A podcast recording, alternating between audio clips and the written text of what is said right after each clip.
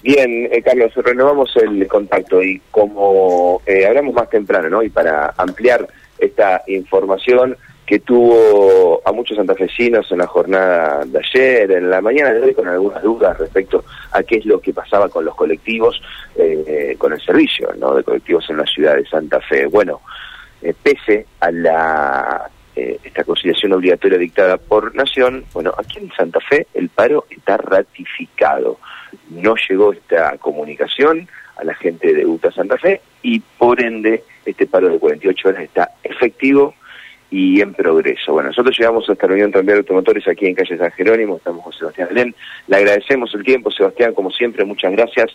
Bueno, contarnos un poco eh, este paro que ustedes ya habían anunciado muchos días de antelación, ya me vas a eh, contar el fundamento, pero preguntarte hoy cuál es la situación en la ciudad de Santa Fe. Buen día, ¿cómo estás? Hola Matías, buen día, ¿cómo te va? Eh, bueno, como bien decía, el paro siempre estuvo ratificado, eh, nunca se habló de, levantar la medida. Esto nosotros lo dimos a conocer el día jueves a través del comunicado de UTA Nacional, donde ya anunciaba para el día de hoy, martes 26, y para mañana, miércoles 27, eh, el paro que, de hecho comenzó a partir de cero horas. Bueno, lo que sí ayer en todos los portales ha salido del tema de acatar la constitución obligatoria. Nosotros, sinceramente, nunca nos llegó desde Buenos Aires, desde UTA Nacional, ninguna orden ni nos han notificado de acatar esa conciliación. Eh, como somos orgánicos y son ellos los que negocian las paritarias y llevan esto adelante, nosotros hacemos lo que ellos dictan. Al ser orgánicos son ellos los que lo que ordenan y nosotros respondemos. O sea que para Santa Fe eh, este comunicado de acatar o no la conciliación de no llegó, entonces por ende se ratifica el paro. Ni para Santa Fe ni para ninguna provincia del interior del país, exceptuando ambas, que bueno, ellos ya tienen su problema solucionado, ya han acordado los compañeros de ese sector, no así el interior del país. El, motivo del paro, para volver sobre el tema. Bueno, el motivo del paro eh, corresponde al salario eh, de los trabajadores, precisamente las paritarias. Eh, todo el interior del país, a través de la Cámara de FATAC, que son empresarios del interior del país, eh, bueno, se está pidiendo lo mismo que ha sacado el AMBA, que es una suma no, remunerativa correspondiente al mes de enero de 69 mil pesos, más un 50% de aumento escalonado que llegaría hasta el mes de agosto, con una nueva revisión en el mes de septiembre eh, para cerrar el año con los meses de septiembre, octubre, noviembre y diciembre, y eh, en caso de demorarse esa revisión, por única vez, 15 mil pesos tal cual lo sacó el AMBA. O sea, igual trabajo, igual remuneración. A ver, achicar un poco las brechas, ¿no? Entre el AMBA y el país. Sí, sí, porque ahora en este momento ellos están un porcentaje arriba, porque de hecho ya están cobrando el aumento que nosotros eh, necesitamos acordar. Sebastián, para que la gente esté atenta, o no, digo, ¿este paro de 48 horas ya está ratificado para hoy o para mañana? ¿O puede haber una posibilidad de que esto se levante y en algún momento de la jornada de hoy vuelva el servicio, vuelvan los coches a las calles de la ciudad. Digo para que la gente esté atenta o ya relajada si se quiere, diciendo, bueno, ya hoy y mañana no hay colectivos.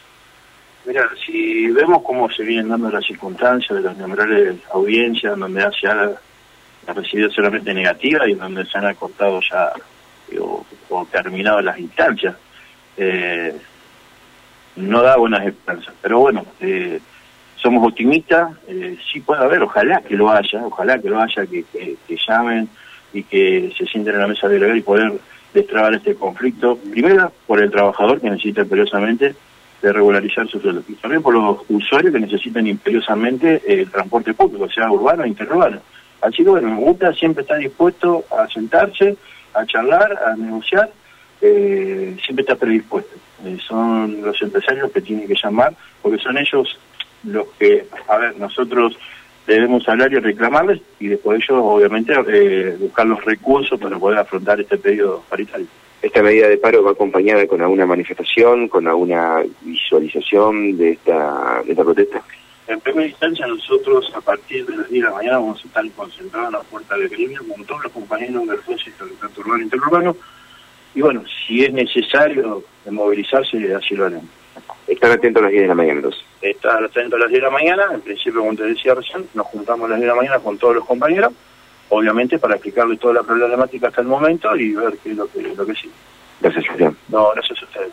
La palabra de Sebastián Alén, eh, Carlos, el referente eh, de la comunicación eh, institucional de la Unión de los Automotores aquí de Santa Fe, bueno, dando cuenta y explicando, poniendo un poco claro sobre oscuro esta situación con el paro de transporte mm, urbano e interurbano en la ciudad de Santa Fe. Vos sabés que yo estaba repasando, Matías, el contenido del comunicado que dio la UTA a nivel nacional donde expresa, hay un párrafo que expresa que dice UTA, ¿no? Lo dice UTA, que el Estado Nacional viene asistiendo al sistema de transporte y responsabiliza en forma exclusiva a los gobiernos provinciales que dice que no solo han abandonado los ámbitos de negociación paritaria, sino que desconocen las reiteradas invitaciones a participar en la discusión salarial.